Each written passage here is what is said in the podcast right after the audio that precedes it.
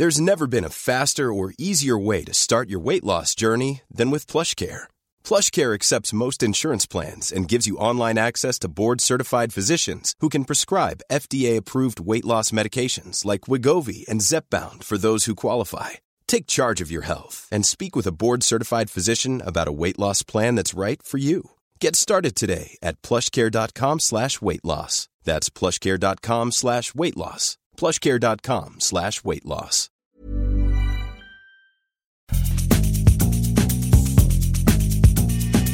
La misma vela, pero con un nuevo formato. Y un estilo único, incluyente, irónico, irreverente y abrasivo. Aquí empieza Me lo dijo Abela, con Abela Micha. Imagen del día.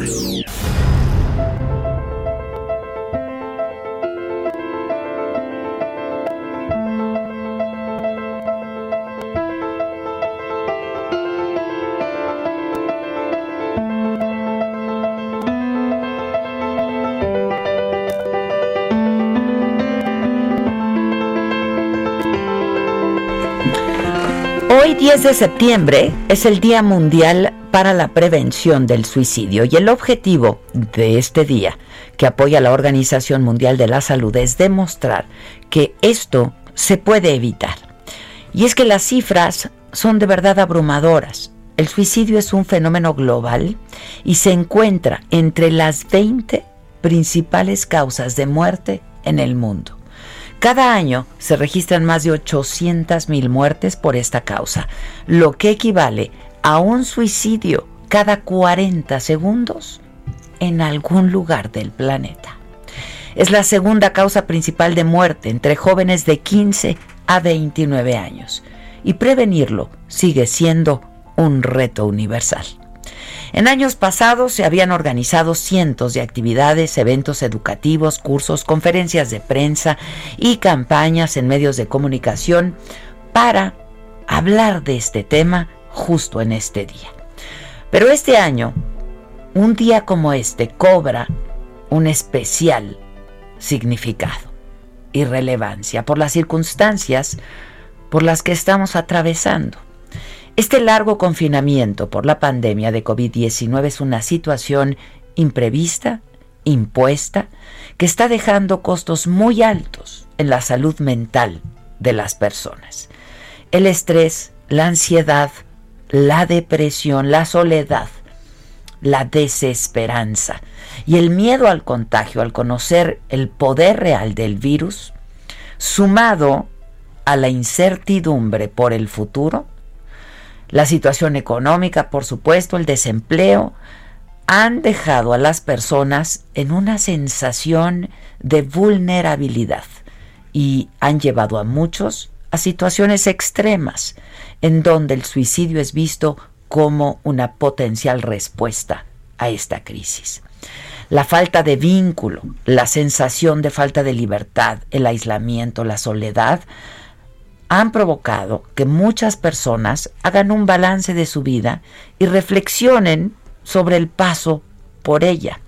Y las alarmas se han encendido ante recientes evidencias de quienes han optado por el suicidio en esta nueva y desafiante realidad del distanciamiento y el confinamiento. Los expertos reconocen que las consecuencias de la actual pandemia del coronavirus van a aumentar el riesgo de suicidio, pero aún es muy pronto para tener conclusiones o datos o cifras certeras. Cada vida perdida, sin embargo, pues representa a una pareja o a un hijo o a un padre o a un abuelo o a un amigo querido. Un suicidio impacta a muchas personas que sufren un intenso dolor e incluso una especie de sensación de culpa además, por supuesto, del estigma social. El suicidio es un problema muy complejo en el que intervienen varios factores de tipo psicológico, ambiental, social, biológico, químico incluso. Cada persona, pues vivimos en un universo concreto, íntimo y muy personal. Y la expresión del dolor se presenta de muchas formas y está en cada uno de nosotros aprender a observar, a escuchar y a empatizar, porque hay algo que es un hecho. Si es posible ayudar. Los especialistas tienen hoy sobre todo un claro mensaje. No estás solo, porque nadie estamos solos del todo. El lema de este año para este día es trabajando juntos para la prevención del suicidio. Y es que todos tenemos un papel que realizar y que jugar ante esta situación si es que tomamos en cuenta que la conducta suicida es global y que nos afecta a todos. Cualquier persona es clave en la prevención del suicidio y puede ser la diferencia entre la vida y la muerte. John Donne, el escritor inglés, escribió un poema muy revelador, una metáfora sobre el hombre que forma inexorablemente parte de un ser colectivo y que, si me permiten, hoy quiero compartir con ustedes. ¿Quién no echa una mirada al sol cuando atardece? ¿Quién quita sus ojos del cometa cuando estalla? ¿Quién no presta oídos a una campana cuando por algún hecho está sonando? ¿Quién puede desoír esa campana cuya música lo traslada fuera de este mundo?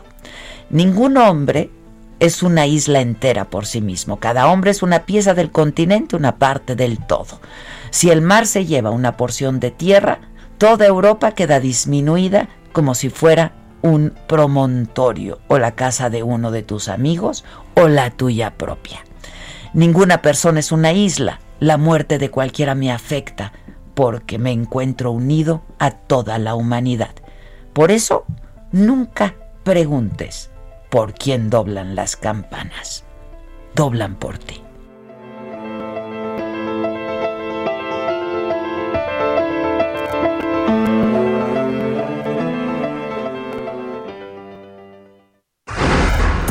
Resumen.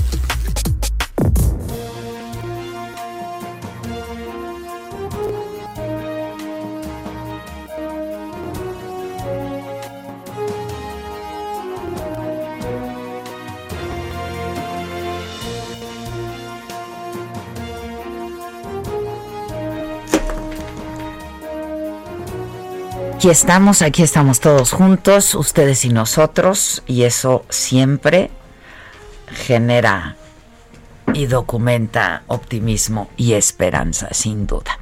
Hoy es 10 de septiembre, como les decía, esto es Me lo dijo Adela. Nos escuchas por el Heraldo Radio y estas son hoy las noticias. En la mañanera de hoy se informó que el gobierno reactivó la conclusión de la termoeléctrica de Huesca, Morelos, que va a entrar en operaciones este fin de año. El presidente López Obrador y la secretaria de Gobernación, Olga Sánchez Cordero, quien estuvo también ahí en la mañanera, explicaron que ya está resuelto el tema legal y social, por lo que ya se puede concluir el tramo que falta de construcción y bueno, pues así iniciar su operación. Eh, la secretaria Sánchez Cordero detalló que un peritaje concluyó que el proyecto no causa falta de agua, ha sido un problema serio, eh, sobre todo en estos días, que no causa falta de agua en los canales de riego de los ejidos de Morelos. Lo comentó así realizar una consulta ciudadana para conocer si era deseo de la población el continuar o no con el proyecto que estuvo a cargo de la licenciada Diana Álvarez Maura. Eh, como la mayor parte de, las personas votaron por el proyecto, el 60%, algunos ejidatarios se inconformaron y presentaron diversas demandas de amparo, alegando que el proyecto implicaba la disminución del caudal de riego que utilizan para sus tierras. Y el director de la Comisión Federal de Electricidad, Manuel Bartlett, dijo que se trata de una planta que es necesaria y urgente para Morelos, que mm, va a abastecer a todo el estado, de manera que es necesario el apoyo, sobre todo ahora dijo que el estado está creciendo en zonas industriales y también de turismo. De manera que este sistema integral Morelos que se llamó, es una obra que implica 20 eh, mil millones de pesos en su conjunto. El costo de la, de la planta es de 606 millones de dólares. En general son 20 mil millones de todo el sistema. Y el presidente se refirió al litigio de agua en Chihuahua, envió sus condolencias a familiares de la mujer que murió en la agresión eh, de la presa La Boquilla y dijo pues que se va a hacer una investigación para deslindar responsabilidades. No es nada nuevo, dijo el presidente, que este tema eh, pues se estaba utilizando con fines políticos electorales. Propósitos políticos electorales. Y también porque existen intereses creados este, en todo el control y el manejo del agua. El día de estos lamentables hechos participaron dos exgobernadores de Chihuahua, del PRI, diputado federal del PAN, también el senador Madero del PAN, Y dijo el presidente que se está pidiendo que la Fiscalía investigue y de manera exhaustiva y completa lo que ocurrió ahí en la boquilla, que se castiga a los responsables, a quienes cometieron este crimen contra dos víctimas. Esto incluye a por lo menos 20 elementos de la Guardia Nacional. Eh, sí, eso se sostiene que un miembro de la Guardia Nacional este, tiró. Y ellos están este, esperando ser llamados por el Ministerio Público y tienen instrucciones de este, presentarse y declarar y se va a castigar a los responsables. ¿Cuántas personas están siendo llamadas a la Guardia Nacional Pues son como los que participaron, pues deben de ser como unos 20. O sea, eran los que estaban, los que venían en la caravana al, al final terminan llevando a los detenidos a Chihuahua.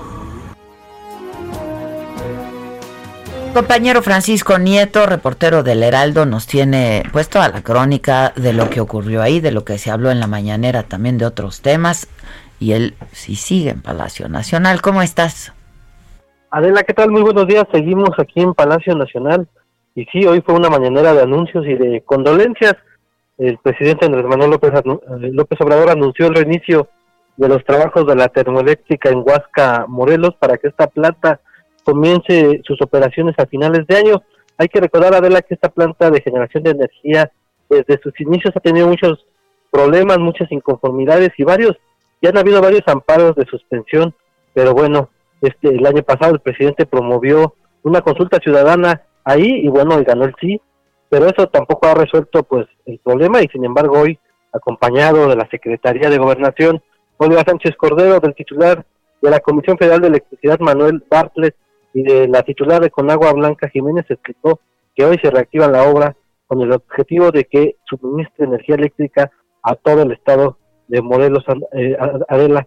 Y bueno pues este tema llevó a otros como el conflicto como tú ya lo narraste de la presa La Boquilla en Delicias Chihuahua donde el problema del agua que se distribuye a Estados Unidos, pues ya dejó el saldo de una mujer muerta y un hombre herido. El presidente, pues, eh, narró eh, los hechos, lo que, le, lo que le informaron en la reunión hoy del Gabinete de Seguridad sobre lo que sucedió. Al principio defendió la actuación de los uniformados de, la Guardia Nacional y posteriormente, pues, explicó que se van a poner a disposición alrededor de 17 y 20 o 20 eh, integrantes de la Guardia para que expliquen qué fue lo que sucedió con este posible fuego cruzado que se dio entre eh, la Guardia Nacional y personajes, personas que estaban eh, pues protestando por el tema del, de, la, de la boquilla. Y también Adela, pues el presidente hizo un recuento de la lucha contra el huachicol, explicó que de diciembre a 2018, eh, de, diciembre de 2018 a agosto de 2020 el combate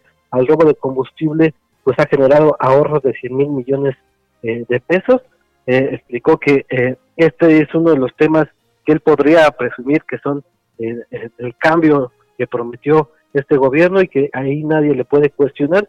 Y bueno dijo que seguirán los operativos para erradicar completamente este problema. Y bueno también la secretaria de gobernación Olga Sánchez Cordero consideró que ya debe terminar la toma de las instalaciones de la Comisión Nacional de los Derechos Humanos porque los reclamos de los inconformes, de las mujeres inconformes ya están siendo atendidas. Explicó que ayer hubo una reunión con ellas y el compromiso es atender todas sus demandas que no se tocó el tema de las instalaciones, pero eso eh, tendría que derivar a que eh, pues ya estas mujeres que tienen la comisión la dejen, pues estará yendo a sus estados a resolver y atender todas las problemáticas que están manifestando Adela. Después, lo más importante que sucedió en esta mañanera. Pues sí, dijo que pues que ya no tendrían que estar ahí, ¿no? Que ya se están atendiendo las peticiones de estos colectivos.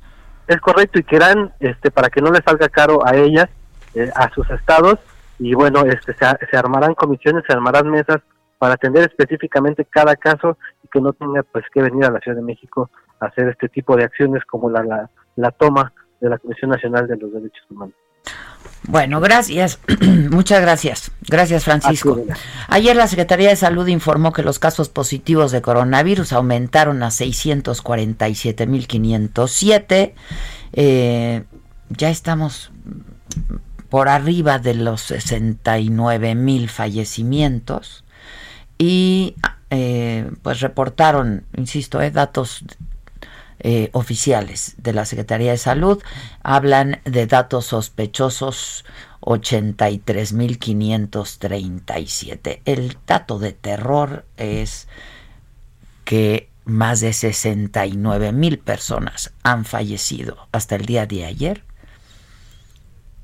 víctimas de COVID.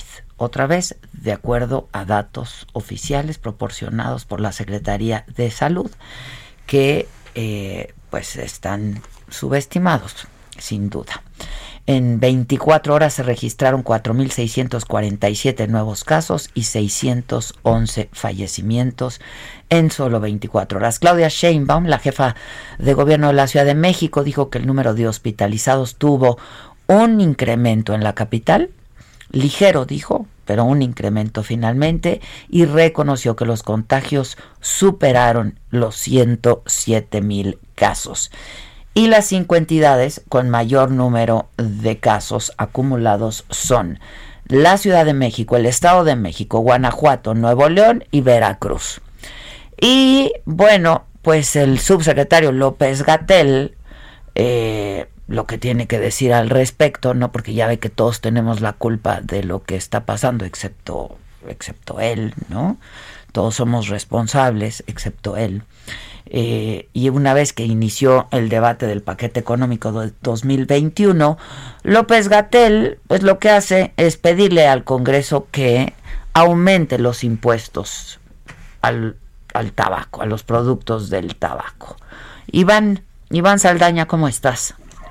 ¿Qué tal, Adela? Muy buenos días. Lo dices bien, Adela. Eh, fue durante el foro Control y Regulación de Tabaco eh, símbolo de fumadores, eh, que organizó la Cámara de Diputados y sí, efectivamente, en el marco del arranque del debate de este paquete económico 2021 que llegó esta semana a la Cámara de Diputados y también al Senado de la República para que sea discutido, el subsecretario ahí pues llamó a tanto senadores eh, como diputados y en este caso como corresponde a tema fiscal a los diputados a incrementar a, a, incrementar los impuestos a los productos de tabaco. Dijo a fin de disminuir la mortandad de alrededor de 52 mil personas al año por tabaquismo en México y reducir también el gasto público en, en, la materia. Y es que dijo que se gasta para atender estos malestares eh, relacionados al tabaco alrededor de 80 mil millones de pesos.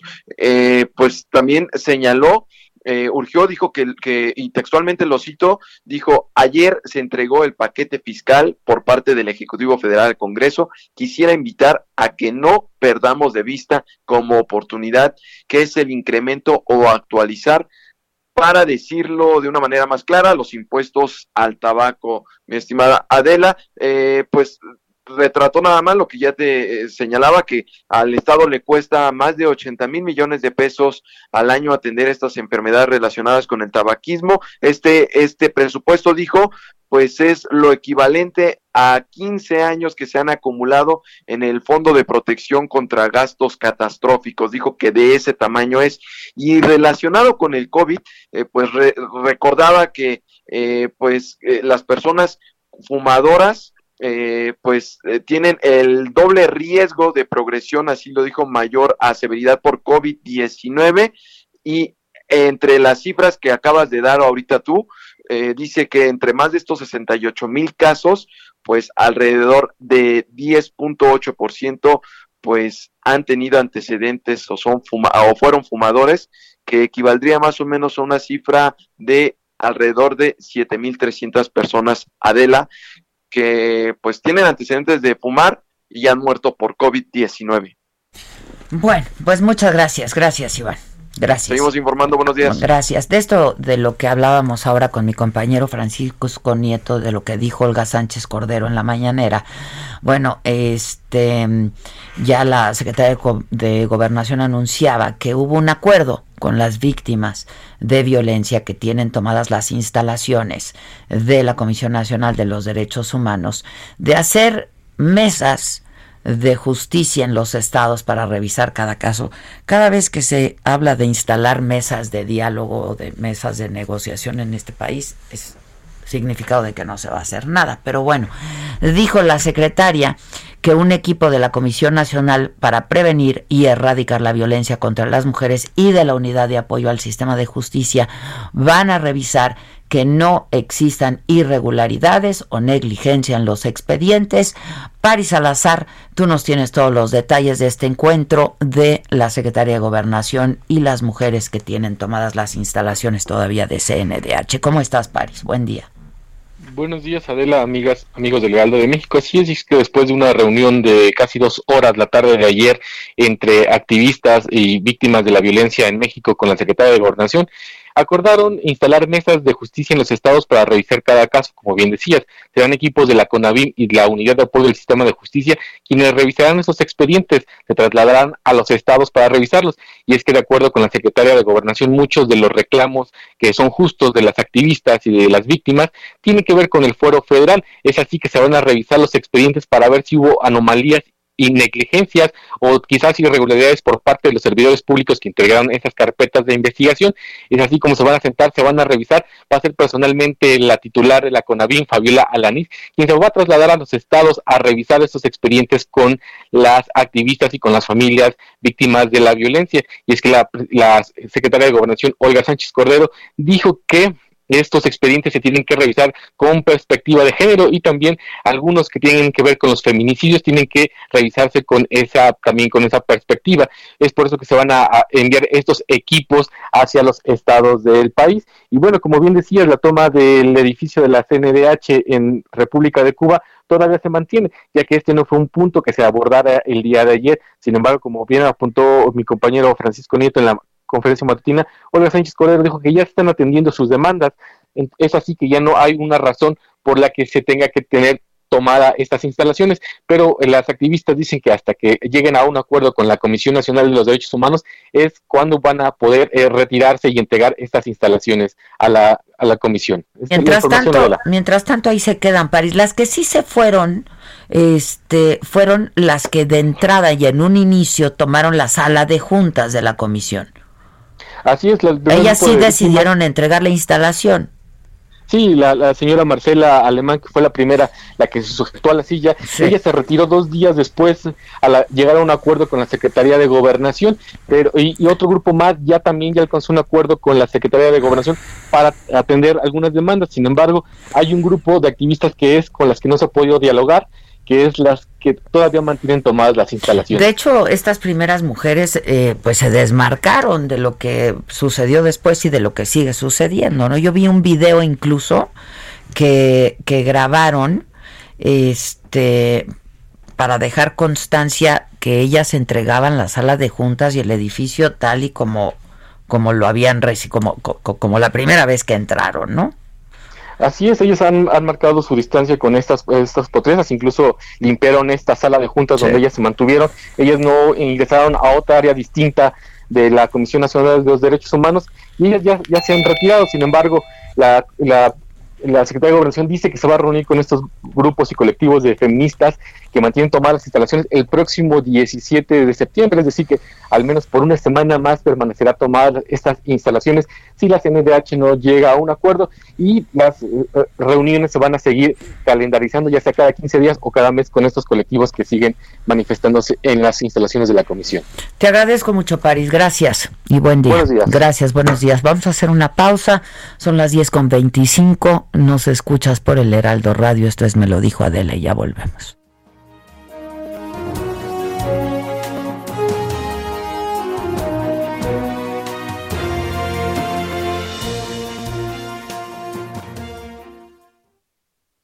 Cincuenta y cinco veintiuno cincuenta y tres setenta y uno veintiséis. En Me lo dijo Adela, te leemos, te escuchamos y te sentimos. Tiquitiquitín, tiquitín. ¿Cómo te enteraste? ¿Dónde lo oíste? ¿Quién te lo dijo? Me lo dijo Adela. Regresamos en un momento con más de Me lo dijo Adela por Heraldo Radio. Continuamos con el estilo único y más incluyente, irónico, irreverente y abrasivo en Me lo dijo Adela por Heraldo Radio.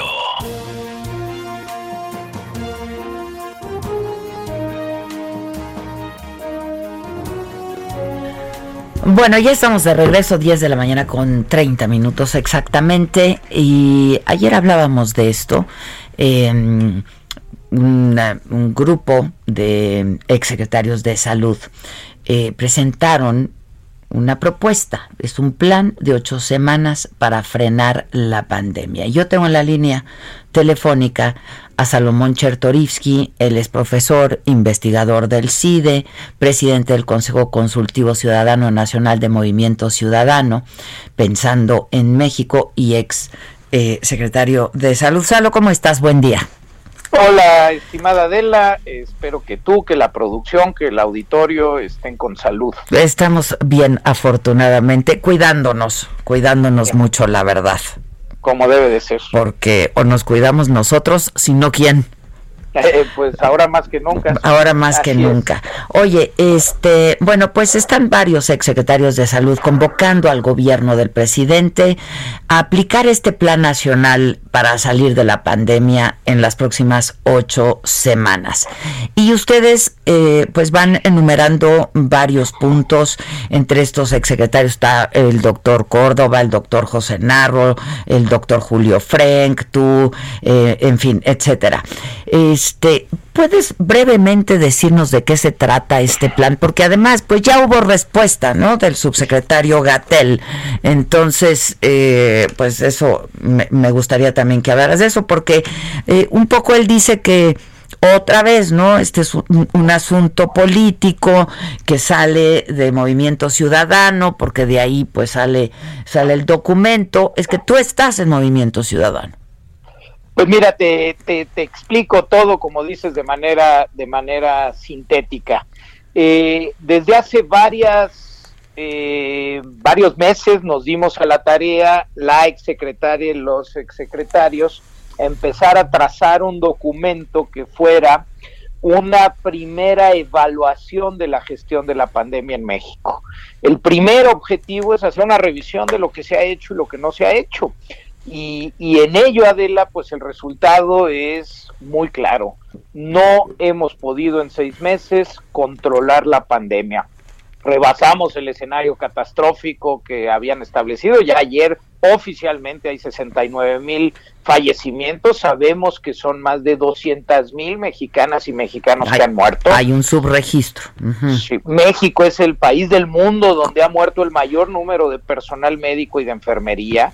En México, 79% de todos los fallecimientos no han llegado a ser atendidos en cuidados intensivos, Adela. Esto es, sí, hospitales con, con espacio, pero al final de cuentas quienes fallecen no han podido recibir la atención. No llegan. Los, no llegan. No, o, o, no llegan o llegan muy tarde, uh -huh. este, que es parte del problema. Este, los pronósticos oficiales han fallado y además, Adela, un agravante que en el último trimestre de este año, con la temporada invernal, muy probablemente con la influencia estacional se va a agravar la situación, por lo que hay que actuar muy rápido. En ese sentido, es que en efecto el documento, a partir de eh, analizar lo que se ha hecho y las fallas, analizar lo, lo que han hecho otros países, porque una tercera parte del documento es el análisis de todo lo que hicieron muchos países, lo que dejaron de hacer, las fallas, pero sobre todo las virtudes para poder aprender de ello.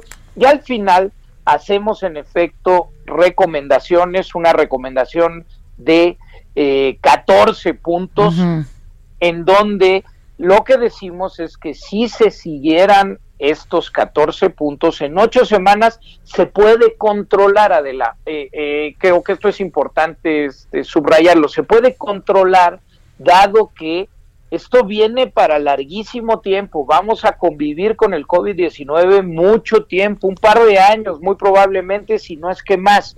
Pero controlar la pandemia, ¿qué quiere decir? Poder ya reducir de manera sustantiva el número de contagios y el número de fallecimientos es algo que sí se puede hacer si se cambia la ruta, si se corrige la estrategia que ha tenido el gobierno y si se empieza a trabajar de una forma diferente. Entonces, es una estrategia equivocada la que se ha aplicado en nuestro país. A todas luces es una estrategia eh, que ha fracasado y, no hablo de dichos, este, por eso el documento, el documento hace una evaluación únicamente sobre hechos y sobre evidencia. No, no hay juicios de valor en esto, hay una evaluación absolutamente técnica y seria. Hemos fracasado como país hasta el día de hoy, a seis meses de la pandemia. Ahora, eh, ¿tú convocaste a los eh, exsecretarios? ¿Cómo, cómo, ¿Cómo fue la convocatoria para empezar a trabajar en este documento y en esta, esta eh, revisión, este diagnóstico y de ahí hacer una propuesta? Sí, en efecto, yo, yo presido el Consejo Consultivo Ciudadano que se llama Pensando en México, que es correcto y así lo hemos eh, dejado siempre totalmente transparente. Es una invitación a formar un grupo de ciudadanas y ciudadanos que nos hacen movimiento ciudadano. Entonces, en efecto, el Consejo lo invita, movimiento ciudadano, pero es un consejo en donde estamos, este, Adela, eh, puros ciudadanos que no militamos en movimiento ciudadano, eh, que son especialistas en sus diferentes este, áreas y que no tenemos una vinculación directa eh, con lo partidista. Sí eh, es un es un órgano convocado por el partido, pero pues que convoca a la sociedad civil, al conocimiento, en fin, ahí está Federico Reyes Heroles, eh, eh, Raúl Trejo de Labre, Jacqueline Pechard, Lourdes Morales, Sergio Alcocer, un, un largo etcétera.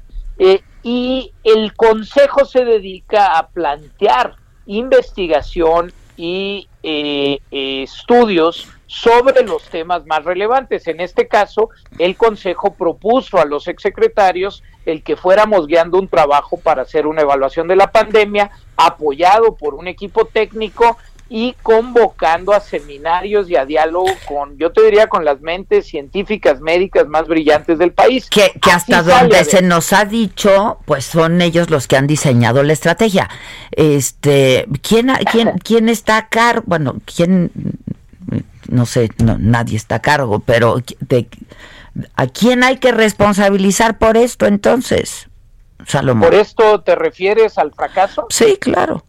Bueno, yo creo que eh, en primera instancia es un fracaso de la autoridad sanitaria de nuestro país. Eh, eh, así hay que decirlo con esa precisión. fue la autoridad sanitaria la que definió una estrategia, la que definió no hacer pruebas, cuando a todas luces sabíamos que se podían este, mejorar muchísimo los resultados y el control si se hacían pruebas de manera masiva y se mapeaba de mejor forma, fue la autoridad sanitaria la que, aún con, con toda la evidencia contundente en el mundo, eh, eh, se negaba a recomendar el uso del cubrebocas cuando no solo tendría que haber sido una recomendación, sino una obligación de las ciudadanas y los ciudadanos, un mandato por parte de la autoridad, la utilización del cubrebocas. Si desde mayo adelante que ya sabíamos y estaba la evidencia y vino nuestro premio Nobel Mario Molina a decirnos eh, este, teníamos todo para saber que en lugares públicos cerrados debíamos de obligar el uso del cubrebocas. Si lo hubiéramos hecho en México, se hubieran salvado 127 mil vidas. Solo si hubiéramos hecho eh, eh, obligatorio el uso del cubrebocas, pues caray, pues creo que sean responsabilidades y tendría que haber, Adela, pues por lo menos la humildad o la seriedad para poder escuchar y poder corregir, porque pues esto, insisto, no ha acabado. Bueno, lo que vimos ayer, no, no solamente no ha acabado, eh, y como tú dices, pues todavía falta un largo camino y además viene un camino muy delicado, muy peligroso con pues la toda la, la época que, que, viene para esta parte del mundo, ¿no? Este, y que se puede juntar la influenza con COVID. Eh, pero lo que es importante decir es que estamos a tiempo de corregir, porque hay, hay muertes que se pueden evitar.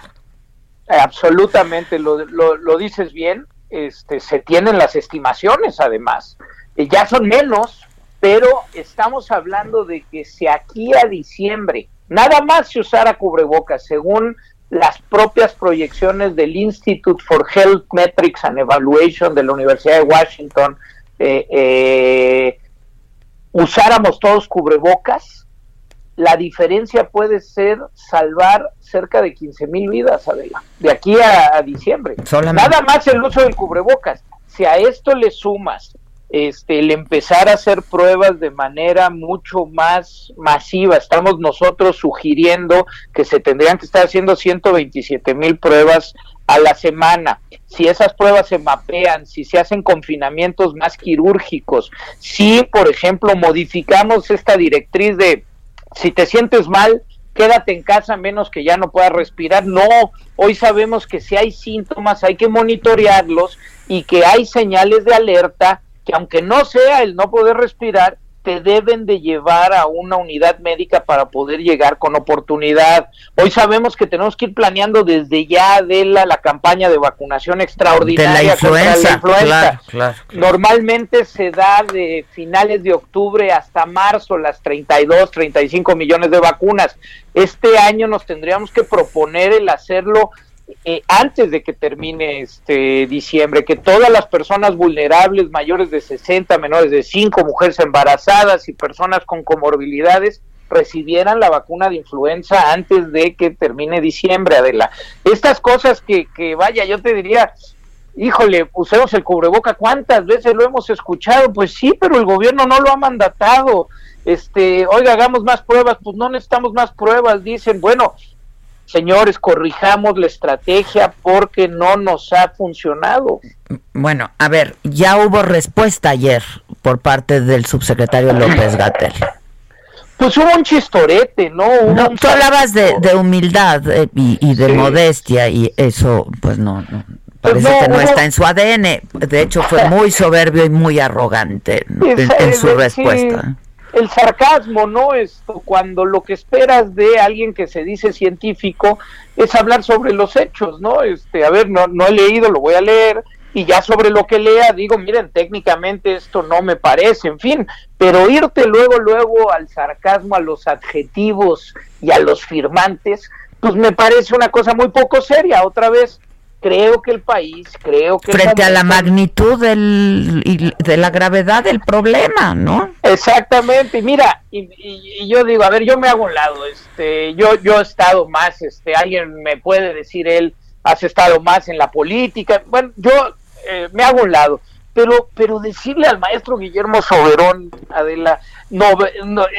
94 eh, años el maestro y más de 70 los ha dedicado a los servicios de salud de este país, está lúcido, hace un escrito profundo, ayer todavía manda un escrito puntualísimo y durísimo, este, no hacerle caso a él, no hacerle caso a Julio Frank, por ejemplo, caray, es si, si tuviéramos este eh, que, decir este una Lorena Ochoa, ¿no? El, el, top ten mundial de, de, algo. Julio Frank está en el top ten mundial de la salud pública. Este es el único mexicano que ha presidido una universidad importante en los Estados Unidos. Este, vaya, no escucharlos a ellos, pues sí me parece eh, eh, poca humildad. Eh, bueno, y además él formó parte del sistema de salud en administraciones anteriores, ¿no? Trabajó con nosotros, trabajó con el doctor Córdoba y también este trabajó conmigo. Sí, sí. ¿Y? ¿Cuál pues mira, este, yo, yo, yo otra vez, este, no, no, no es un tema de personalizar, esto es un tema del sistema de salud. No, no, digo, ni, ni, ni, te lo este, pregunto eh, en tono personal, pero eh, pues como colegas, eh, trabajaron juntos y hoy él pues está a cargo de esta crisis, o sea...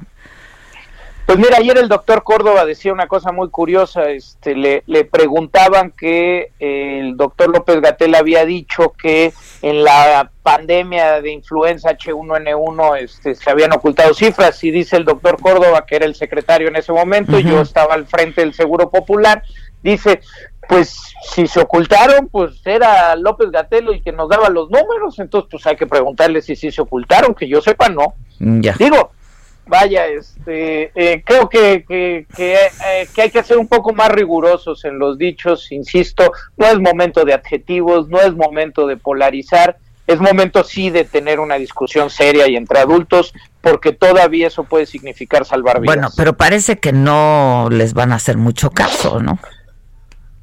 Pues sí, Adela, pues este, si tuviera, si tuviera que apostar, pues este, este es muy probable que seamos este, absolutamente ignorados por el gobierno, pero este, vamos a seguirle, vamos a entregar esto a la Organización Mundial de la Salud, lo vamos a enviar a los gobernadores del país, lo vamos a enviar al Congreso de la Unión porque hay una propuesta específica para el Congreso. Eh, vamos a, bueno, lo hemos hecho absolutamente público porque hay mucho que la sociedad tenemos que hacer, los ciudadanos tenemos que hacer, entonces ahí está el documento público y si no nos hacen caso en las medidas, pues que quede el documento sí como un documento de rendición de cuentas, ¿no? Sí, pues de, de hecho, pues ayer también López Gatel dijo, si es tan bueno, pues que lo apliquen en otros países también, ¿no? En la Organización Mundial de la Salud, este, la propuesta que hicieron. A ver. Pues se ha aplicado en otros países, es exactamente eso. Los 14 puntos provienen en su mayoría de lo que se ha hecho en otros países y que ha demostrado funcionar. No, no, no es magia esto, este, digo, vaya, este, no, no es descubrir el agua tibia, es realmente más bien este, ponerlo en orden, poner un mapa de ruta y tener la humildad para corregir, fallé. E, es como quien va en el coche y en el Waze le sale que hay un camión este, volteado por la ruta que había eh, decidido y que a pesar de que esté el camión volteado diga, no, yo dije que iba a ir por ahí, entonces por ahí sigo, pues no, pues es, es la inteligencia. Y se vale corregir. aprender y corregir, pues estas cosas una pandemia, una crisis, tiene un montón de incertidumbres, tiene un montón de, momentos en donde hay nueva información, donde hay cosas que no conocías y por tanto el corregir es lo sensato, no al revés. Ahora, él dice que ustedes presentan un plan de aquí a seis, o, de seis a ocho semanas, que es justo el tiempo que él ha dicho en el que la, la pandemia va a pasar, va, este, va a tener un descenso.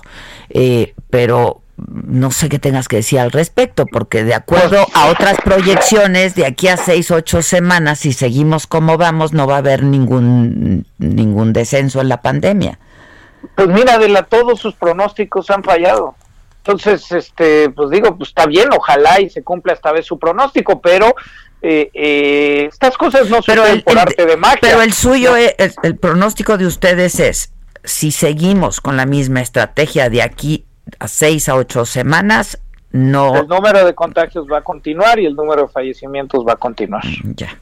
Porque es una masa crítica muy importante todavía contagiada y que ya está circulando y estamos normalizando la vida. Tú ves las calles, tú ves el metro de nuestra ciudad, están ya llenos, Adela. Eso. Eh, ya las los coches, las calles, está eh, como si eh, nada. Sí, sí, sí. Eh, entonces, pues bueno, este, ante eso, pues ahora sí que el puro sentido común este, tendría que decirnos que así no se puede frenar el, el número de contagios.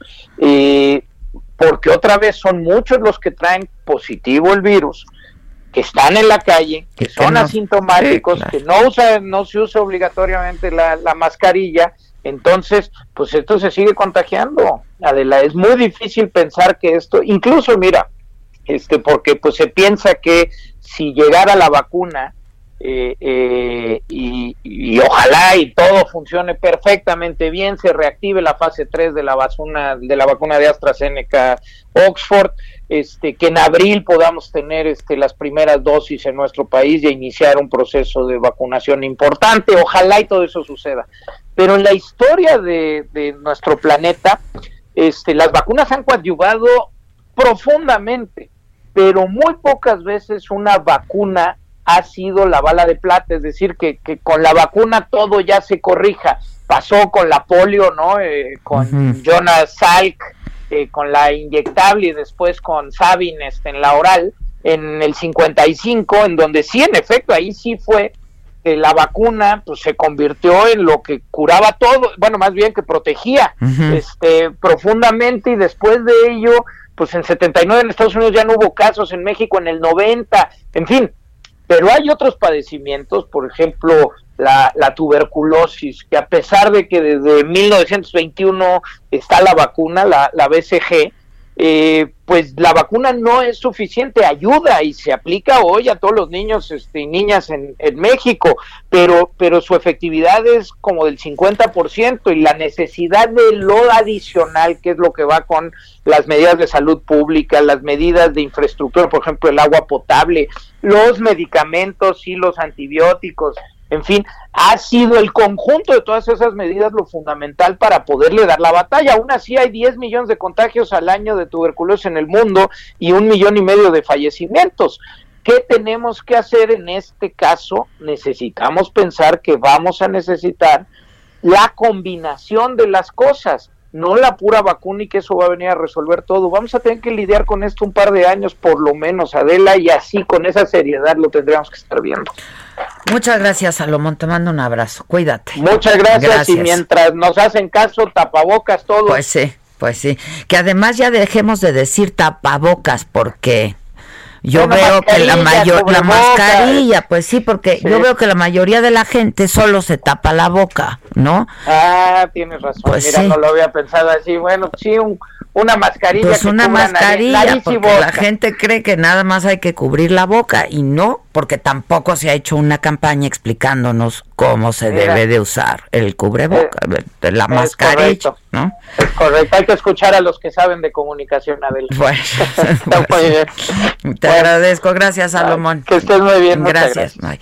Es que ayer justo ya no me dio tiempo, Maca, porque nos cortaron cuando estaba yo despidiendo, es justo lo que quería decir, dejemos de llamarle cubrebocas, porque yo veo que la mayoría de la gente no se cubre la nariz y hay una manera de usar el cubrebocas que tiene que la mascarilla, exacto, la traen abajo de la nariz. Echándonos su respiración. Y, salen gotículas. Y ustedes respirando. Exacto, entonces este tiene que ir desde el puente de la nariz hasta la barbilla, ¿no? Entonces, pues ya yo creo que hay que empezar a decirle a las cosas por su nombre y decirle mascarilla. Este sirve muy bien para también tapar la boca. Ojalá, ¿no? Este. Por, por mala suerte, eh, no cambia las ideas, ¿verdad? pues, pues sí, pero, pues, que se queden sin decirlas. Que, que, haya un filtro en todos los sentidos, que haya un filtro, ¿no? En fin, este, sí tenemos que usar la mascarilla. Yo he hablado y he entrevistado a científicos, a doctores, epidemiólogos de todas partes del mundo, de las universidades más prestigiadas del mundo y ya está comprobado que si el 95% de la población usa la mascarilla, hay una disminución muy, muy, muy importante de posibilidad de contagio. Caray, ¿no? ¿Cómo no hacerlo? Alguien me decía ayer, uno de los doctores que entrevisté, este, no me acuerdo si fue el doctor en matemáticas o el doctor eh, epidemiólogo que me decía, tiene que ser ya como una prenda, ¿no? O sea, usas calzones, bueno, usa la mascarilla, pues. Sí, ya es, una, ya, es un básico. Es, exacto, Es, es un accesorio, usémoslo así. Y lo que decía el doctor Macías ayer también, reducen muchísimo la posibilidad de contagio. Y en caso de contagio, la carga viral, la carga viral. La carga viral, que también hace la diferencia de qué forma eh, vas a, a, padecer la enfermedad, ¿no? Yo he convivido con, con gente que al día de haberlos visto da positivo para coronavirus y lo que ha hecho que yo tenga tranquilidad y que siga dando negativo ha sido usar la mascarilla. Tú lo sabes, tú lo sabes. Sí, sí, sí, sí, por supuesto. Yo también, mis hijos también, ¿no? Digo, eh, la verdad es que nos hemos mantenido en una burbuja y no, no, no hemos salido mucho ni hemos visto a, a más gente de la que generalmente nos vemos, pero pues ocurre, ¿no? Y la mascarilla protege. Entonces, en este programa le vamos a dejar de decir cubrebocas y le vamos a llamar mascarilla para que la gente entienda que no solamente tiene que cubrir la boca, del puente de la nariz a la barbilla. Una pausa y volvemos.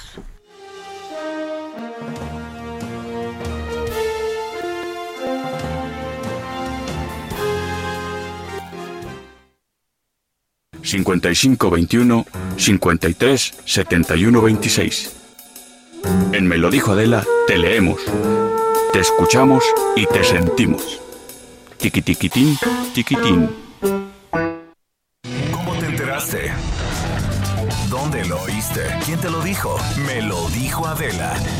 Regresamos en un momento con más de Me lo dijo Adela por Heraldo Radio. Continuamos con el estilo único y más incluyente, irónico, irreverente y abrasivo en Me lo dijo Adela por Heraldo Radio.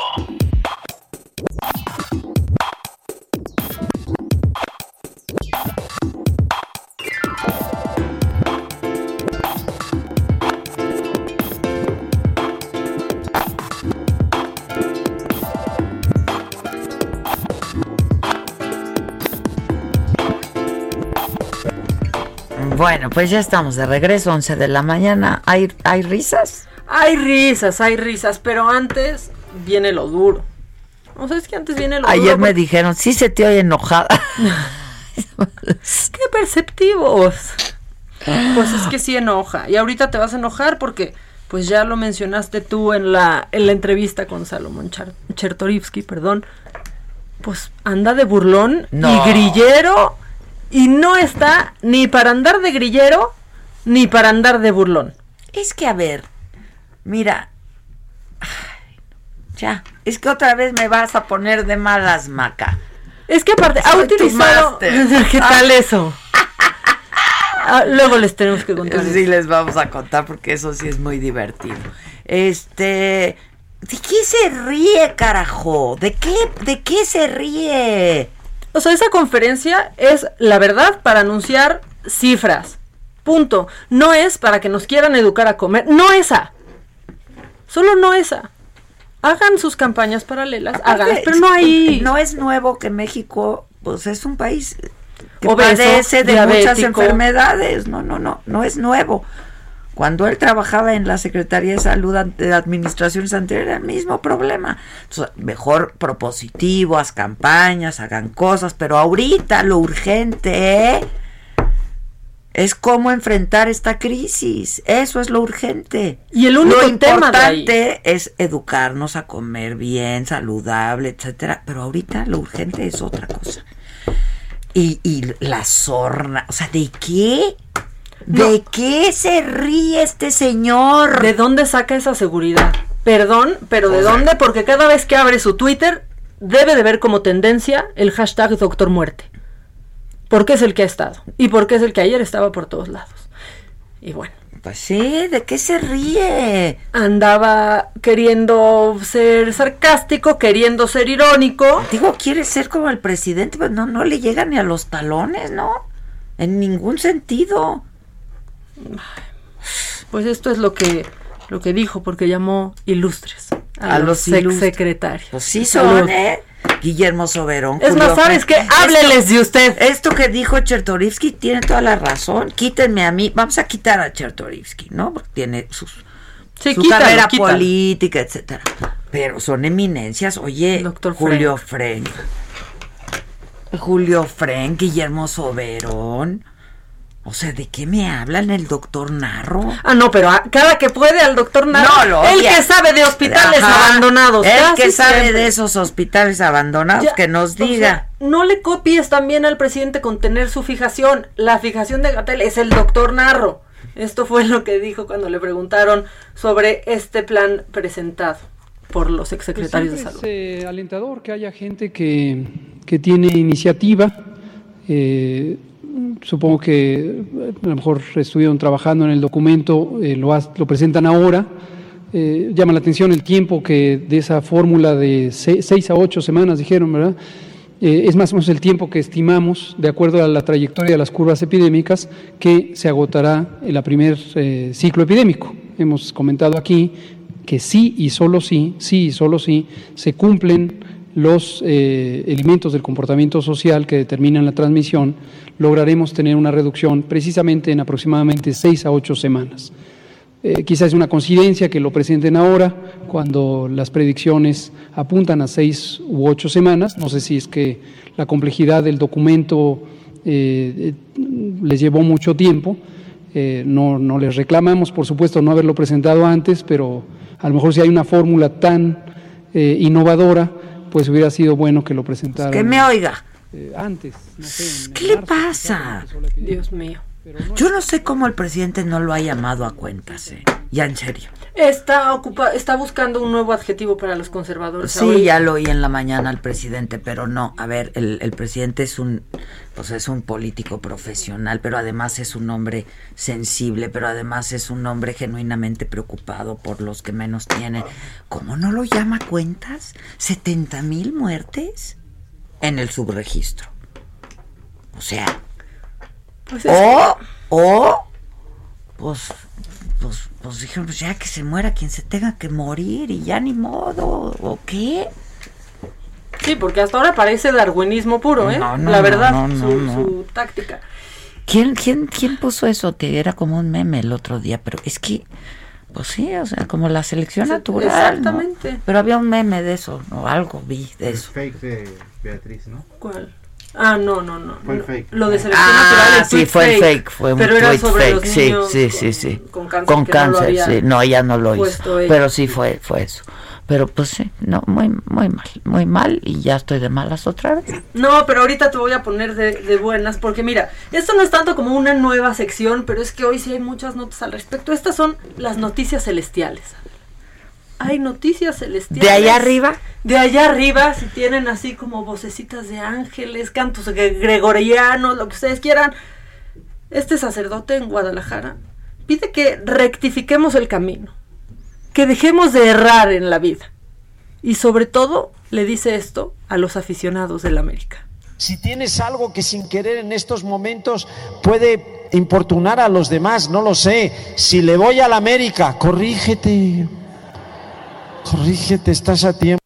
¿Qué tal que parece stand-up? Pero lo hizo en plena misa y se escucha ahí la, la risa de, de los fieles. Corrígete, corrígete, estás a tiempo. Y bueno, para seguir con estas notas celestiales, ay, qué bonito suena, suena muy bonito. Bueno, pues un líder religioso de la iglesia ucraniana ortodoxa de Kiev, híjole, ahora sí se, se comprueba, Adela, que si escupes para arriba, te cae en la cara. Porque él, pues al principio de esta pandemia dijo en una entrevista para un canal ucraniano que esta pandemia era un castigo de Dios por los pecados del hombre y por esta humanidad pecamin- pica- pecaminosa, Pecamino. perdón. Y es que aparte dijo que todo era culpa de los matrimonios del mismo sexo. No, ya. Eso dijo, eso No, dijo. No que me ibas a poner de buenas. Eso dijo el patriarca Filareto. Tiene COVID. Tiene COVID. Ah, mira. Entonces, dime si eso no es justicia, justicia Karma. divina. Karma is a bitch. Karma casi instantáneo. De cuidado porque el señor tiene 91 años. Entonces Ah. está siendo monitoreado, pero pues obviamente si pasa esto después de dar esa declaración, pues suena karma y se tiene que, que mencionar. Y seguimos con las notas celestiales. Hermana Adela. Seguimos con esto, hermana. A mí no me hables de hermana. Tantito, No, tantito, tantito. tu tanti- ah, sí, master, es cierto. Me master. puedo dormir ya. Adela. ¡Ah, qué horror, güey! Estamos, eso es una referencia a The Vow, el documental que estamos viendo en HBO sobre la secta de Nexium y el ESP. Y el ESP, que ya lo agarramos de chunga este y yo, pero está fuertísimo. Está, Está muy macabroncísimo. fuerte. Está muy macabrón. Bueno, el Papa Francisco, ha dicho algo, ha dicho algo, hermana, maravilloso. Y eso es que comer y el placer sexual son cosas simplemente divinas. Lo dijo el Papa Francisco y lo dijo así. El placer viene directamente de Dios. No es católico, ni cristiano, ni nada por el estilo. Es simplemente divino. Así ya lo dijo el Papa para que entonces ya por El favor, Papa muy bien, esténse. no, y Ya esténse. Ya esténse. Y lo dijo, ¿eh? La Iglesia Católica ha condenado el placer inhumano, brutal, vulgar, pero en cambio siempre ha aceptado el placer humano, sobrio y moral.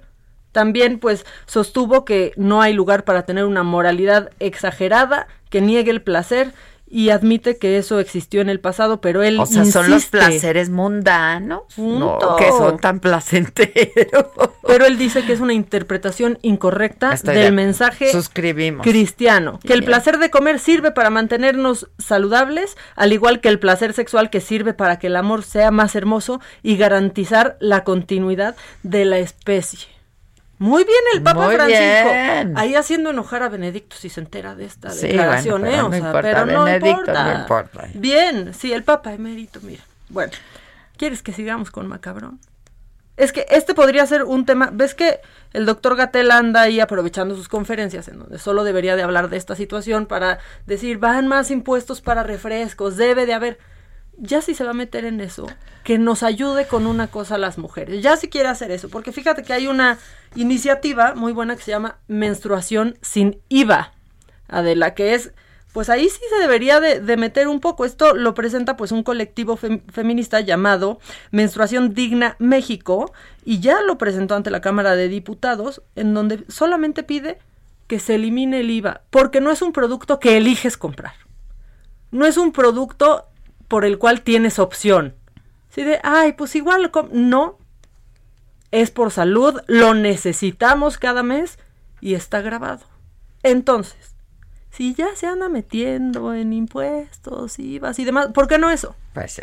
Esa es una gran, este, pues es una gran. Gracias, eh, te va a decir opción. por tu aportación. Sí, sin duda, sin duda se agradece la iniciativa. Se agradece ¿no? la iniciativa. Disculpa, ¿de qué medio eres? Trabajo con Adela. Ah, con Ah, con Adela. Y de, ¡Eres una chayotera! Oye, y ahora sí me voy a enojar muchísimo y tú también te vas a enojar porque ¿ya viste a Lady Argentina? ¿No? Híjole, ¿sabes qué? Es que ahí sí esta parejita que se vaya de puntitas de regreso a su país donde no hay donde no hay indios, porque así montaron en cólera esta esta parejita montó en cólera pues porque llegó la delegación a podar un árbol en la colonia Condesa. Esto Ah. pues para que haya más luz en la calle Sí, porque sí, los sí, árboles de pronto están levantando las banquetas y así reaccionaron estos dos vi. híjole, invertebrados. A ver, no falta el respeto, ¿eh? Porque manda una patrulla y vamos a verlo al, al Ministerio Público. No falten al respeto. La otra vez estuvieron insultando a los vecinos. Eres un ignorante. Ignorante tú. corten los árboles, Ignorante pero cuando tú. hacen el trabajo Cortar un árbol es de ignorancia. Eso A es ver, por ignorancia. seguridad civil, protección civil y seguridad pública tiene que hacerse esta obra de mantenimiento de la Esto no hay mantenimiento. ¿Qué, Una qué estás india. estorbando? es- Pero si Filmas, estás para la boda de. Estoy, fílmame. India, horrible. India horrible, vieja fodonga que está horrible ella. Y al país que le está dando de comer viene a insultar a alguien que se vaya. país. En su país que está todo más padre, que se vaya para allá. Nos, nos enojó muchísimo. Bueno, Pues a mí sí. me enojó eso muchísimo. ¿Qué tal el India horrible?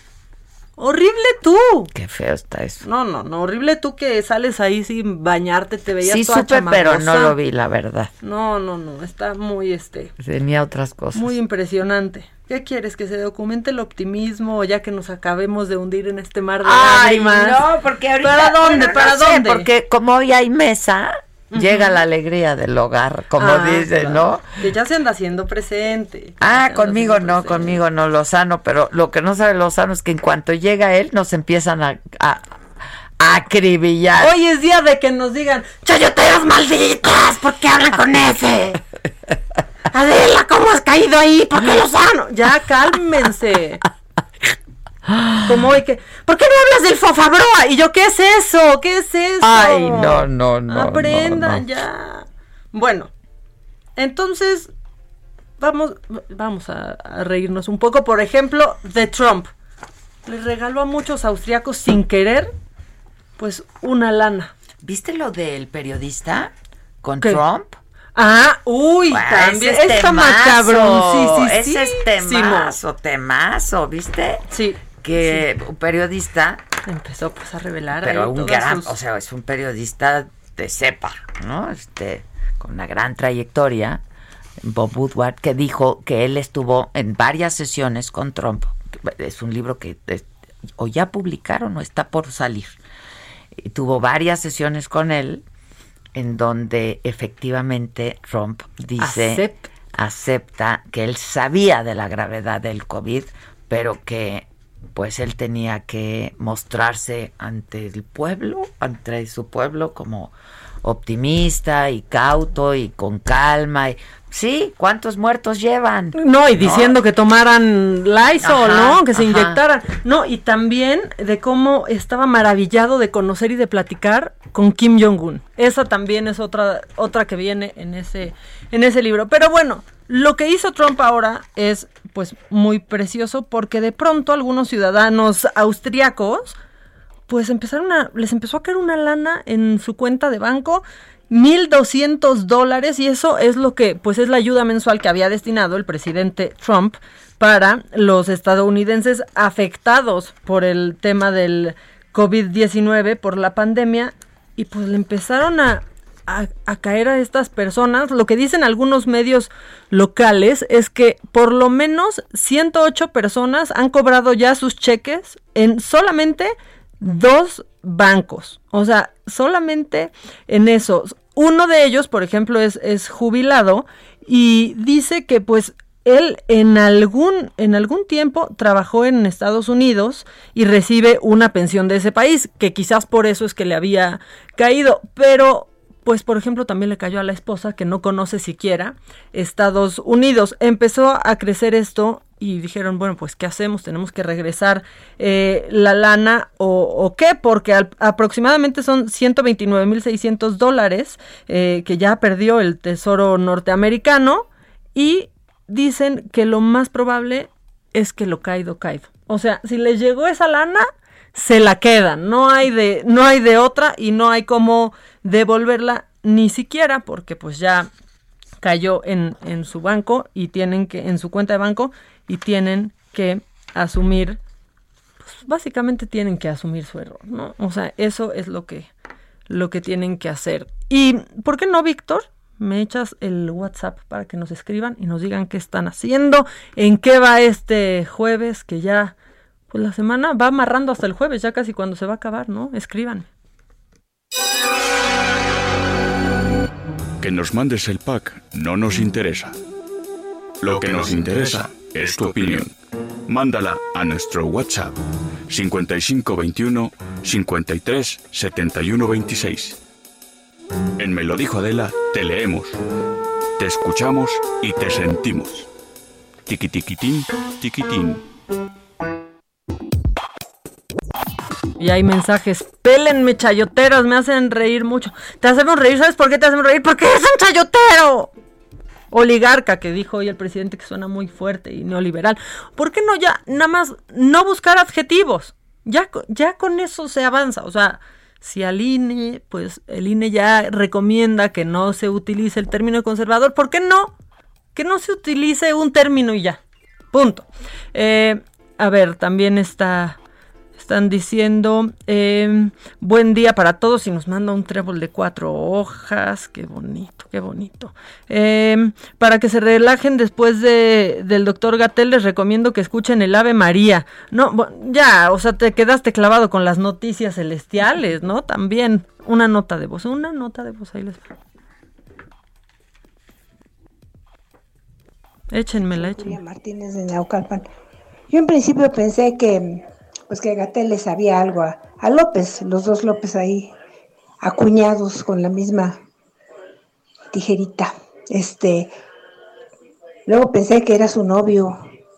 Y luego, pero ahora sí ya no sé qué pensar. ¿Tú Ya, señora, no, relájese, ya eso está así como suspicacia de, de programa de chismes, ¿qué pasó? Tampoco, es que miren, tampoco, porque entonces cuando van a su, así, a su comida familiar y traen esos argumentos, pues ya es cuando pierden. O sea, no salgan con eso, porque aparte, pues cada quien puede tener el novio que quiera. Ahí sí, ese tema ni, eh, ni me lo toquen, ¿no? Ya me están marcando y todo de aquí. Espérense, ahorita no les puedo eh, contestar. Ustedes son las, chayo- las chayoteras favoritas, gracias por hacernos reír, buen día. Este, Maca, me gustas mucho, te amo. Oye, perdóname, pero llévatela con calma, o sea, esto es, esto es WhatsApp, o sea, no nos, no nos traigas así. Oigan, bueno, yo les quiero también platicar de este, a ver, espérate, espérate. Patito, tú no has entrado hoy con los deportes, ¿verdad? Ah, mira, ¿por qué no? A ver, porque ya está aquí Pato como con cara y se nos está poniendo difícil. Vámonos tantito con los deportes con Pato, porque, porque si no después nos deja de hablar una semana. Deportes. Patito, Patito, te estoy viendo considerablemente jetón y digo yo, ¿por qué me está haciendo caras? Y resulta que es porque, porque no has hablado. Ahí está poliéster, fíjate nomás, qué bonito. Bueno, Patito, por favor. Yo la saludo también. Sí, tú salúdalo. Es que soy amigo de ti, todos, sí, contigo, claro. de hecho. Soy amigo de todos los eh, famosos y futbolistas. Y bueno, eh, pues sí, muchas noticias deportivas el día de hoy. Una de las más eh, sobresalientes para que tenemos es que luego de siete años con el equipo, eh, el piloto mexicano Sergio Checo Pérez anunció que dejará la escudería de Racing Point al final de la temporada de Fórmula 1. Se ha quedado, pues por el momento, Pa- sin equipo. Al parecer no tiene silla, va, no tiene todavía No coche. tiene- no o sea, porque coche. no había ni rumores de que ya se iba, No. de que se iba a alguna escudería, ¿verdad? Y tal vez la, la, la carta que publica en sus redes sociales, pues si la, la leemos, pues sí se, se ve como de forma sorpresiva, ¿no? La decisión, eh, no, obviamente no, yo creo que se, se la informaron y pues tuvo que hacer oficialmente este saludo, pero no, no, no es algo como, como bien comentas que, que se preveía que... que- que- Yo creo que no, por eso no hay ni siquiera rumores de que ya se iba para otra escudería, porque las veces que, ¿en cuál estuvo antes? En Force India, creo. Force O India. sea, ya estaba ahí el rumor de que se, se de que iba. dejaba y pasaba Exactamente. al otro coche, digamos. Pero ahorita nada, y ha sido medio atropellada, digo, más allá de lo atropellada que ha sido la temporada en general por, eh, pues por la razón por la que todo en este año ha sido atropellado, Sí. que es el COVID-19. Sí, esta temporada con su escudería ha sido muy atropellada para Checo y luego en un gran momento pues sale positivo y ya le dijeron que pues el único positivo que dio pues fue el COVID Sí, también. exactamente. O y sea, también, como bien comentas, eh, muy atropellada su temporada con, con la escudería. También había estado por ahí, pues, haciendo declaraciones que no le parecía la estrategia que su, su equipo le tenía para él. Él, pues ha hecho buenas carreras, de pronto ha tenido que salir de muy atrás y, pues ha eh, pues acelerado bien el auto y, pues a pesar de sus limitantes, Checo Pérez creo me parece hizo un, un buen trabajo con Racing Point, que bueno, pues ya, como comentamos, eh, dejará la, la escudería al final de esta temporada. En lo personal me duele porque aposté mucho por el equipo en momentos muy difíciles. Se logró salir adelante y me siento muy orgulloso de haber salvado el trabajo de muchos de mis compañeros. Es uno de los párrafos que se lee en la carta de, de- de- de despedida de Checo Pérez de, pues, de la escudería. Y bueno, por otra parte, también les platico que pues, hay tiro. ¿Con Hay quién? Tiro, ¿Quién hay tiro? Mac, hay tiro. Con Canelo contra Golden Boy. No, porque ya no peleen. Pues no mira. peleen, ¿qué pasó? Se habla de ya una demanda de, del pugilista mexicano en contra de la empresa de Oscar de la Hoya y contra un una empresa de, de streaming. Este, pues eh, son 24 hojas de esta demanda en la Bueno, cual se está más detalla- chiquita que la de los Oya, entonces Sí. te la echaste completita o qué? se, dema- se demanda en esta, en esta, bueno, es que se, se acusa que, eh, pues, en el contrato del Canelo Pérez era uno, del Canelo Álvarez, perdón, Mm. este, firmó un contrato muy jugoso, eh, este mexicano, eh, pues habían dicho que 11 peleas, en su contrato estaba estipulado que eran 11 peleas o 5 años, eh, eh, a, a cambio de este, de este contrato iba a recibir 365 millones de dólares. Se dice que el equipo del, del Canelo ha estado pues eh, mostrando opciones para que el, eh, el- el boxeador regrese al, al cuadrilátero, eh, lo cual no ha sido aceptado ni por Golden eh, Promotion, que es la, la empresa de, de Oscar, ni tampoco por la empresa de streaming. Esto obviamente ha dificultado el regreso de- del mexicano pues a, a las peleas Pues te digo, es que todo ha sido atropellado este año. Y, y bueno, lo que se está acordando es que para se, le estaba ofreciendo una pelea que se le quería pagar eh, pues cerca de, de 15 millones de dólares. Ni siquiera la mitad de lo que le tocaba por pelea, que eran aproximadamente 35 millones de dólares. Obviamente el Canelo dice, no, a mí me tocaban 35, me pagas mi contrato porque yo te he dado opciones. Híjole, pero ese es todo un tema, ¿no? También, o sea, sí está en un contrato, pero todo ha sido, o sea, todo ha sido sí. fuera de lo normal y fuera de las manos de empresas y de, o sea, de empleadores y de empleados y más allá de sociedades y, y demás. Pues esta sí es una causa de fuerza mayor.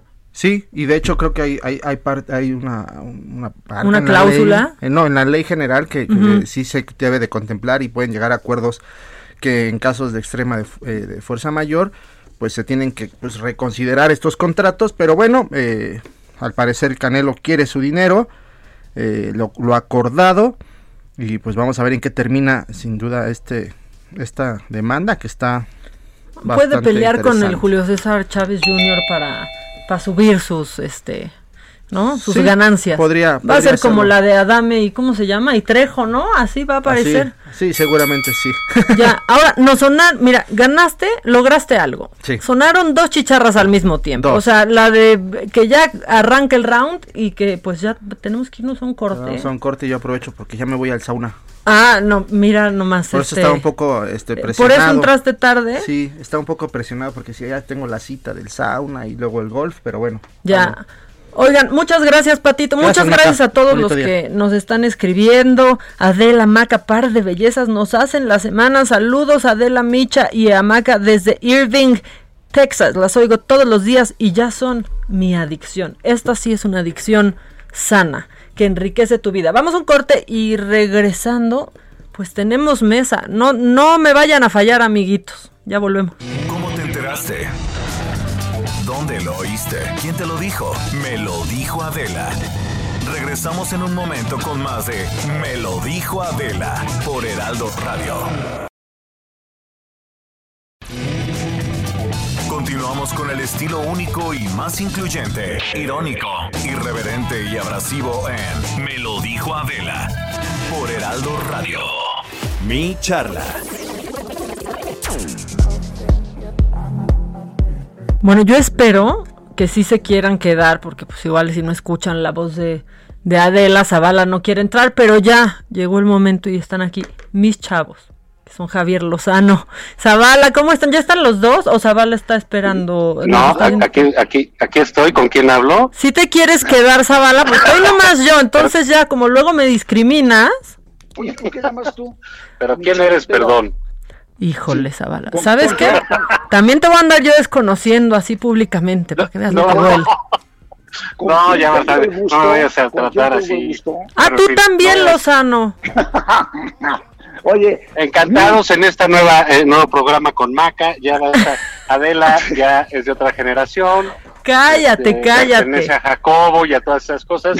Estamos contigo, Maca. Sí, contigo Zavala. a tope. Es de otra generación, a dice. Paco, a Paco Malgesto. Ya. Sí, ¿Cómo, sí, cómo están? Madaleno. Eh, eh, si no quieren estar con Maca, eh, quizás, quizás conmigo, Ah, conmigo con si quieran estar, ¿cómo no, no? no sé, no sé, ustedes, sobre todo, Zavala, no sé tú si quieras, ¿verdad? Eh, Mira, Carmen Auditorio, sí, este, vamos a estar ahí contigo, pero sin lugar a dudas era Jacobo, Chabelo, Madaleno y Adela. Era Ya, oigan, ya. El elenco. ¿Saben Oye, qué? oye, que es oye. como si aquí estuviera Adela, por favor, no se los voy a permitir. En lugar de mi charla, es ahorita es mi chayotera. Sí, exactamente.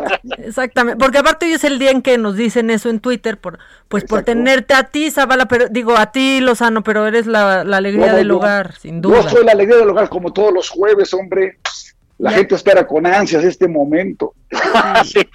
Con el corazón en la mano. Todos nos esperamos con ansias menos Zavala, que luego nomás nos ve el avión. No, es cierto, no es cierto. Yo me encanta este, eh, este momento de mi vida de los jueves. Geraldo Radio. Bueno, ¿qué se traen? A ver, ¿con qué quieren empezar? No, a ver, a ver, hay que, hay que empezar. Javier, ¿no? Porque si no. Sí. Bueno, voy a empezar con de, de- de las cosas más bonitas que he visto en los últimos días. Con el matemático Cuauhtémoc Blanco. Ay, Dios mío, no, ¿qué tal, eh? Hijo de la... Yo hasta te acabo de mandar esa, ese meme que hicieron Del libro del, del Baldor con la cara del Cuau. No tiene madre. Yo empiezo diciendo, nadie, nadie, fíjense, nadie, ¿no? Aquí había podido con, este, con las cabecillas. Y, y nada más no le salen las cuentas. pues. No, y mira, ya dejen ustedes el, el nadie, las cuentas. Ya llevamos siete, nos faltan cuatro. Hay diez, dice. Ya llevamos siete, nos faltan cuatro. ¿no? Entonces tiene muy en la mente que son 11 jugadores de fútbol, cabrón. Entonces por eso a, fu- a fuerza tiene que llegar a 11 personas. Se quedó con el No, 11, no, ¿va? Qué bárbaro, qué bárbaro. qué pobre de los, y pobres de los cuatro, ¿eh? Porque deja cuando los van a obligar a, a sumar 10. Así que van a tener que restar uno. Oye, y todavía la reportera, como bien decías, Maca, la reportera que está ahí en lugar de decirle, oiga, no, no da la cuenta, hombre. Dice, ¿y cuáles son los cuatro que faltan? Sí, no, sa- no, no sacaron nadie, o sea, su, su cálculo mental reprobado, o sea, nadie, nadie, a nadie le brincó ahí. Dice, no, Ay, y estos cuatro entonces. Sí, y, y ahora que insisten que son cuatro, pues bueno, ¿no? pues a ver, que se sume otro, ¿no? Pero Pero bueno, bueno. también el presidente tuvo su detalle numérico, ¿no? ¿Cuál? ¿El Ah, dólar? ¿cómo no? ¿El dólar a seis? ¿O cuál? Este, no, dos, que dos todo detalles. estaba muy mal, ¿no? Porque este el Reforma, que era un boletín de los conservadores, decía que el dólar, que el peso se había depreciado, que estaba en 20 y que mentían porque estaba a 21. Mm. Sí, híjole. Sí, de- te están- Era o una sea, buena noticia, pero a él le pareció malísima noticia. Sí, sí, sí. Era una buena noticia y él, la- él la puso del carambas. Y luego también cuando dijo, esto, eh, cada vacuna va a costar algo así como este cuatro dólares. 25 pesos, y sacaron. Y ojalá, no, o sea, Y lo insistió, hizo sus multiplicaciones y todo. Dices, bueno, qué cosa. Pues con relación se tardó 14 años en terminar la carrera este hombre. Oye, no, pero si hace sus conversiones como yo cuando voy a Estados Unidos para no agobiarme, ¿eh? O sea, Eh, este es partido de la base de que el que convierte no se divierte. Exactamente. cómo- Sí, viaje. Oye, No, y- qué pero bueno, cosa. yo, yo quisiera ya que Javier no propusiste ningún tema eh, serio de fondo. Este, ¿Qué te parece Pues es que- la elección en Morena? Híjole. 105. Una chiquita, ¿no? Estuvo chiquita, solo 105. Pues mira, yo creo que 105 están muy animados todos allá adentro, ¿no? Como que hay un ambiente de mucha camaradería y Ya, oye, ¿qué tal todos la quieren que está participar, metiendo? ¿no? Sí, sí, sí. Oye, Zavala, ¿y qué te parece la encuadra que le está metiendo Hernán a Gibran? Híjole, ahí sí, con los viajes a Europa. Sí, sí, qué cosa, qué cosa. Le está poniendo, o sea, todos los abusos que cometió en la institución. no, o sea, está- sí, exacto, no solo los viajes a Europa, también Sí, ¿no? el contratar a sus amigos, a su novia, eh, este, el que se compró coches, Los- eh, los consumos, cuentas, claro. que sus tarjetas, que se pague excesos. Caray, pues ahora sí que sí, son iguales. El problema es que no habían tenido la oportunidad de corromperse ni, Absolutamente. Ahora, ¿por qué se mismo, quiere ¿no? meter Gibran en esta si gana sus 200 mil pesos al mes? Pues, por poder. Hijo, no, pues es que en serio. Sí, ya vi pues, todo es lo que hizo Hernán. Tenemos que admitir que la vida política atraviesa en un gran porcentaje en México pues, por lo que pasa en Morena y alrededor, no solo porque es el partido gobernante, sino porque es la amplia mayoría, el mayor peso político, y los otros partidos, pues unos no sabemos si van a nacer, los otros pues están prácticamente agonizantes, ¿no? Como el PAN y entonces pues, lo que sucede en Morena es lo relevante. Sí, desafortunadamente es eso. Jalan la marca, jalan la marca. No, y está Entonces, emocionando se- ahí a personajes como a Tolini, ¿no? Sí, sí, sí, sí, sí. Oye, no, otro, otro también. Voy a trabajar 25 horas al día, ocho, los medios. ¿no? ocho días a la semana, ¿no? No, no, no, no, no, qué cosa. Oye, ¿y qué les parece? Porque ese es un tema de fondo. Con toda la seriedad del mundo, exsecretarios de salud de este país presentan un documento con 14 propuestas muy concretas, ¿sí? muy robustas, que tienen sustento científico, y la respuesta, la sorna, la soberbia, la mamonería de López Gatel es increíble. A casi 70 mil muertos de distancia, y eso suponiendo que nada más son los 70 mil, no puede responder como responde. Esto habla de veras de un tipo absolutamente incompetente e indolente. Híjole. Bueno, creo que aparte la cantidad de muertos, pues ya, ya digamos, eh, está por llegar a, a- a- a- a llenar el estadio Azteca de muertos, ¿eh? Es No correcto, tardamos en es llegar correcto. a eso, ¿no? Pero además, suponiendo que son los, o sea, que los datos oficiales son los verídicos. Vimos apenas hace un par de días esta cifra que decía las muertes en estos mismos meses de la pandemia, comparados con los cuatro años anteriores del mismo periodo, ¿sí? Son 55% más. Digo, una explicación lógica debe tener eso. ¿Cómo si comparas el promedio de los últimos cuatro años? Hay un 55% más de muertes en este mismo periodo de la pandemia. Entonces, aquí hay, hay algo que no se está contabilizando este, adecuadamente. ¿Por qué? Porque no se hicieron las pruebas, entonces, ¿por qué no supiste que, ese, que, que quien murió tuvo COVID? ¿O fue debido al COVID? ¿No? Sí, no, bueno, y no sé si escucharon, bueno, Lozano, tú seguramente sí, Zavala no, porque solo escucha el programa cuando está él, o sea, solo los jueves sabe qué pasa, me lo dijo Adela, pero entrevistamos a este matemático que Sí, sí. habló de, o sea, hizo una proyección, pues que es devastadora. devastador. Sí, lo, lo- lo entrevistaron ayer y me pareció de verdad estremecedor esto, ¿eh? O sea, todo el mundo te lo está diciendo, todo el mundo te lo está diciendo. Y además, en los análisis mundiales que se hacen, la peor gestión de la pandemia, estamos nosotros en el penúltimo lugar o en el último lugar. No, y el personal médico que ha muerto. Que, que si lo ves con la óptica del gobierno, estamos en segundo lugar, somos el mejor segundo lugar de abajo para arriba. Sí, exactamente. Así como el segundo mejor, así como el segundo mejor presidente de- del mundo. ¿no? Exacto, O sea, del mundo. así, del mundo. Que hizo una No, encuesta, no sé quién y no sé en dónde. Y no lo hemos visto, pero son los otros datos que él siempre tiene. Oye, y lo que decías, Maca, y somos el país número uno en el mundo con el mayor número de personal médico que ha muerto por COVID. Eso sí es una cosa absolutamente indignante. O sea, los que están dando la vida literalmente por nosotros, ¿sí? Esos están muriendo como en ningún otro país del mundo. Sí, y que han sido los más atacados por los dos lados, ¿eh? Por Sí, la gente enojada porque mueren sus familiares y a quienes les echan la culpa de inmediato es a los doctores y también por las autoridades de salud que cuando un doctor sale a decir no tenemos lo necesario, lo desmienten, lo cesan, ¿no? Por los dos lados son los más afectados. Además, y, y si ves cómo está todo, y, y era para esperarse que hubiese un presupuesto de emergencia, y que la salud fuera el primer eh, rubro, ¿no? Sí. No, es el tren Maya, el tren Maya. Entonces, El tren Maya dice la parte.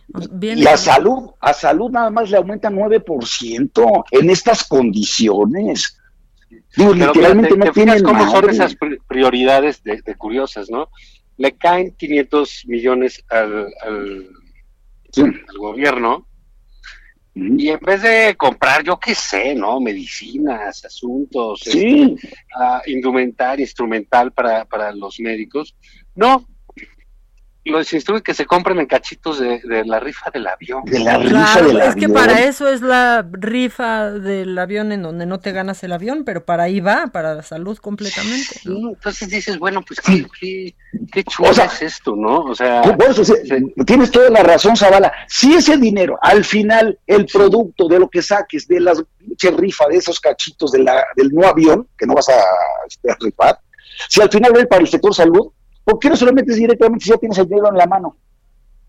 O sea, si tú mismo vas a comprar los boletos, es que de veras es una cosa, y esto es ya de chunga, ya es una pura. Lo que el presidente no quiere es que llegue el 15 de septiembre y tengan que reconocer que no hubo interés por esa maldita rifa, que es un fraude. Sí, que, y que se va a completar la venta, ¿no? Iba el 63.7 por ahí de, de, de Pues sí. boletos vendidos, pero pues cada semana salen funcionarios, no una senadora o diputada local, no me acuerdo qué fue, hace una semana compró 80 mil 80 mil pesos en cachitos. Sí. Entonces, la verdad es que esto es una- allí en Morena les sobra, ya vimos lo de Gibran, ¿no? Sí, bueno, como, Pues pues como no, con ese sueldazo, oigan, y que acaba de dar positivo el gobernador de Michoacán, Silvano Sí, Aureoles sí, Acosta. Silvano Aureoles, pero creo que la segunda vez, gobernador ¿no? en Michoacán, no digas. No, ya, mira Zavala, ¿cómo? Ya son dos, ya son dos noticias en una. Ya, ¿sabes Bueno, qué, Zavala? Nada más bueno. por, por andar así, de acidito, este, yo De aquí que está Adela, ya le voy a decir todo lo que dijiste en su ausencia, ¿eh? Porque no creas que... que- no, que no dijo Adela, se dejó ¿Ya llegó Adela? ¿Cómo? ¿Ya llegó? Aquí está. Estaban bien cuidados, ¿eh? Tuve que ir a arreglar un asuntito. ¿Por a pedir un crédito hipotecario? qué?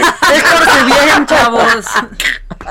Es Fue por por- su bien, fue es por- por su bien, fue- muchachos. Fue por su, fue, fue por su chayote. Exacto, ven para mi chayote.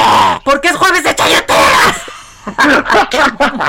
Oye, Adela, te tuve que defender en lo que no estabas, porque Zavala no sabes las cosas que estuvo diciendo. ¿Qué No, no, dijo? no, Dijo que eres de la época de Paco Malgesto. Hijo de tu chingada. Que se quedaba con la nueva generación. y Ay, sí, Yo tú. le dije que no, que eras- Somos de la misma edad, Zavala, ¿eh? ¿De quién? Y con todo respeto, no parece Zavala. Está- es que nos sorprendió a Lozano y a mí, la verdad. No seas hipócrita, Lozano. Nos sorprendió que nos estábamos con Maca, que es un nuevo valor. No, ya se querían ir porque no estabas tú. Y, y que tú perteneces a la de Jacobo y a la de Chabelo y esa playa de de las la estrellas del. Canal 2. Pues sí, pues sí. ¿Qué te digo? Qué feo que seas así, Zavala. ¿Qué te que se te defiende. ¿Qué te digo? Nada más sí, te, te- te quiero decir que somos contemporáneos. ¿eh? Entonces Pues yo también sí, me voy a buscar a nuevos valores, me voy a traer a Gibran, me voy a traer a Tolini, ¿no? va a ser un Oye, éxito esos son- garantizado. esos son viejos prematuros. eh, Sí es cierto, ¿eh? Son los jóvenes más viejos que Ay, hay ay, en la ay, política mexicana. Ay, ay, Estamos- ay, ay, ay. Oigan, ¿de Estamos qué hablaban? Aparte de mí. hablando del COVID, estamos hablando de López Gatel, ya hablamos de Y Cuauhtémoc ahorita, Blanco, ahorita que Silvano Aureoles dio positivo. y Aureoles.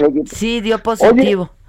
Pero Y fíjate que el debate, los que el mejores- debate de Morena, para presidir Morena, lo van a hacer en el Estadio Azteca. Sí, porque son muchísimos. Mira, por lo menos un Metropolitan sí llenan, ¿eh? Sí, no, ¿eh? Llenan como un Metropolitan. Como el Sí, examen para entrar a la UNAM, ¿no? Exacto, es lo que te iba a decir, parecen aspirantes para entrar a la UNAM. No, no, no, qué cosa. No, además, en lugar de haberlo hecho por fórmulas, van a votar por un lado. A ver, Exacto, para- la dirigencia, Imagina una pinche combinación de esas absolutamente raras y kafkianas entre dos adversarios. No, de veras, qué cosa, mano, ¿no? Pero sí está muy divertido. El, eh, el, eh, Gibran criticó a Porfirio Muñoz Ledo porque había sido Sí. presidente del PRI y del PRD. Y bueno, Sí. ¿tú sabes quién también fue presidente del PRI y del PRD? Pues López Obrador. Sí, claro, claro. Oye, Digamos. ¿pero qué ¿En hablaron? dónde están, caray? ¿Hablaron mal de Gatel? Pues sí. Y con- Javier sí, porque Oye, ya no quiere reconocer nada, está... No, yo se los dije desde el día uno, porque yo lo conozco desde el 2009, este incompetente, le dije, es un inútil, la va a cagar, se los dije desde el principio. ¿Qué tal este filósofo mexicano La que es Javier. Lozano? Oye, Ay, sí, ay, ay, ay, ay, ay, miren quién está hablando, ¿no? Sí, exacto, exacto. Que, que el de- que no se nos haga de la boca puede- chiquita, ¿eh? Las, Sí, pero las yo les pediría un esfuerzo por no decirle peradas.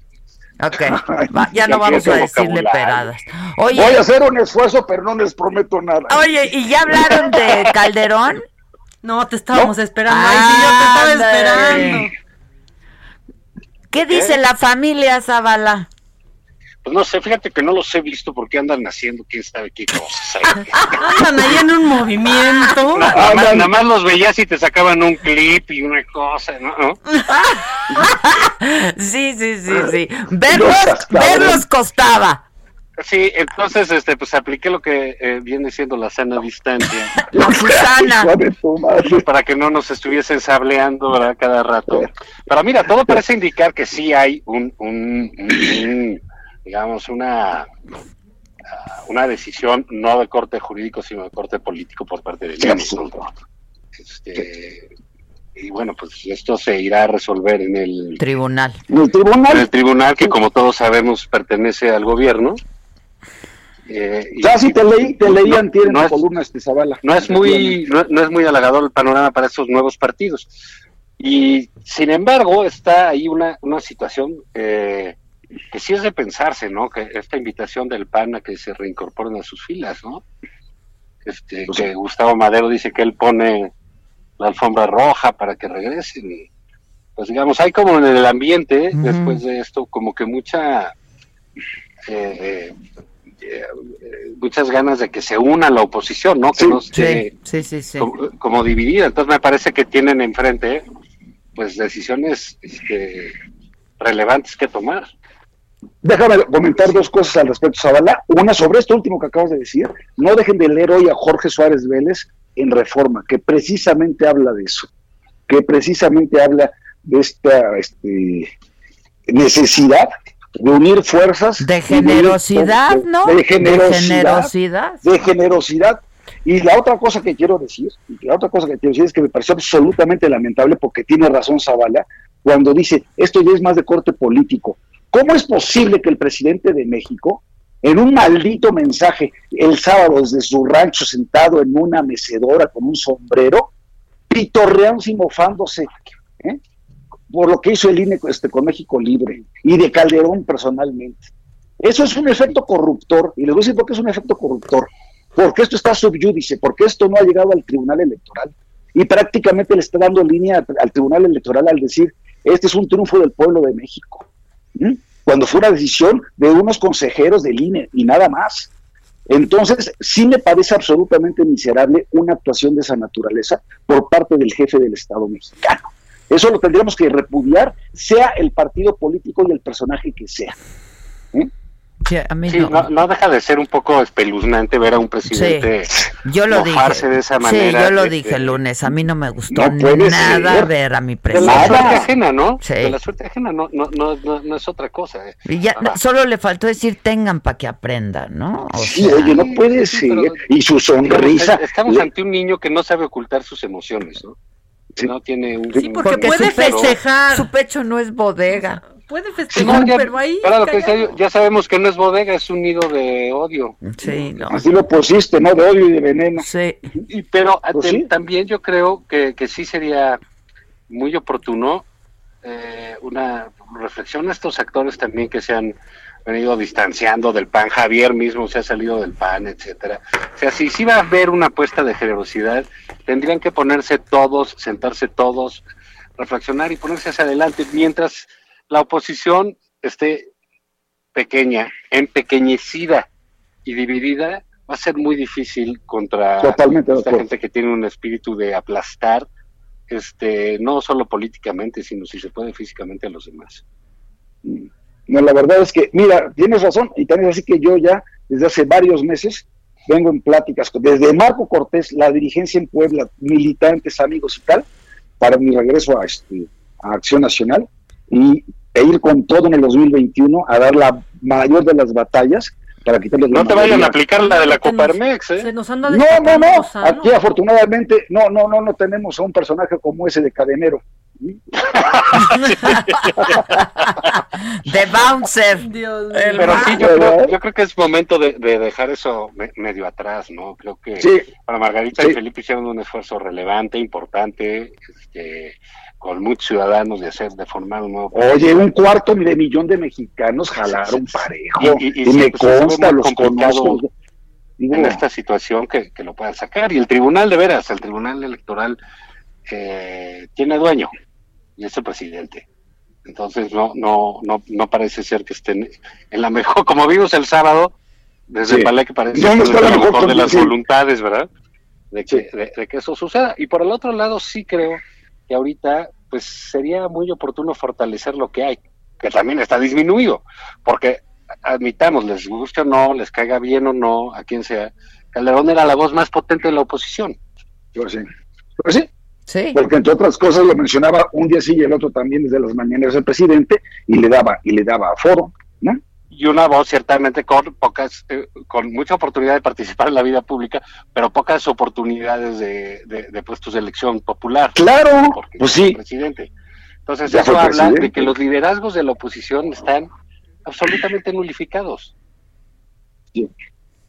Sí, y, y- son muchos los puestos que se van a jugar el próximo año. Es la elección más grande de la historia de México. ¿sí?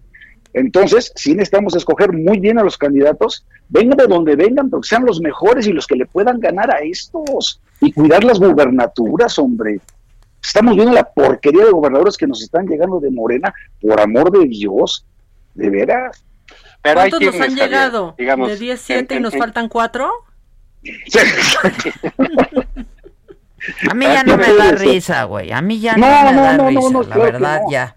Y, y la salida de 10 gobernadores de la CONAGO también es un símbolo, un signo muy preocupante de cómo se está debilitando el federalismo precisamente por este brutal poder centralizado que tiene López Obrador y que lo vimos también ahora en el proyecto de presupuesto de egresos para el próximo Bueno, que tiene, que tiene porque se le dio.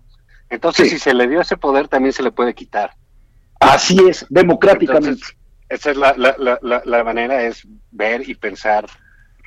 eh, pues literal, yo creo que no queda de otra más que de una parcela común, porque los esfuerzos aislados, eh, pues ya se ve qué destino tienen, ¿no? O sea, no, no, no nos va a alcanzar, no nos va a alcanzar, ¿no? Y, y- es- alcanzar, y son los- se necesita no. que los liderazgos estén repartidos por el país, etcétera, ¿no? Si, si- ya más allá de rencillas, sí hay un problema grave, digamos. Las siempre las guerras civiles son más cruentas, son más crueles, los pleitos Sí, de familia entre lo- son- son- claro. son, mucho más ríspidos, ¿no? De lo normal. Sí. Entonces, pero bueno, pues se sientan y, y- y que cada quien, Entre hermanos son muy fuertes. Sí, los de familia son de locura, ¿no? Sí, sí, sí, sí. Y aquí, y, y aquí hay que hacer una reflexión Y luego cuando, cuando tienes un, un, la aportación de marido incómodo como tú. Ahora resulta que es delito tener buen gusto. Lo mejor ha sido que piensen que eres director de No, procesos. pero- Zavala, es lo mejor. mira, A ver, adelante, voy a meter un Ah. ¿verdad? Ah, ¿verdad? Mira, Ahora sí te la regresaron. te la regresé porque sabes qué? que en mi ausencia hayas hablado tan mal de mí. Sí, Eso, no es de, ¿tú crees eso que- no es de ¿Quién es la lengua de, de nosotros cuatro? ¿Quién es la lengua viperina por excelencia? Javier Lozano. Zavala. ¡Ay, sí, sí! ¡Ay! ¡Ahora yo, cabrón! Eh, eh, Él empezó, Maca y yo estábamos platicando de la crítica de la razón Ah, sí, pura. entre chavos. Entre- exacto, entre contemporáneos. Bueno, ahí se ven. Oigan, en este programa ya no vamos a decir cubrebocas, vamos a decir masca- mascarillas, porque la gente luego cree que nada más se cubre la boca. Entonces, pónganse el- la mascarilla, por favor. Una mascarilla de, de aguacate. Ah, Lo que quieras, lo que quieras. Que te sea No buen filtro. Adiós. Esto fue Me lo dijo Adela. Con Adela Micha. ¿Cómo te enteraste? ¿Dónde la oíste? ¿Quién te lo dijo? Me lo dijo Adela por Heraldo Radio, donde la H suena y ahora también se escucha. Una estación de Heraldo Media Group.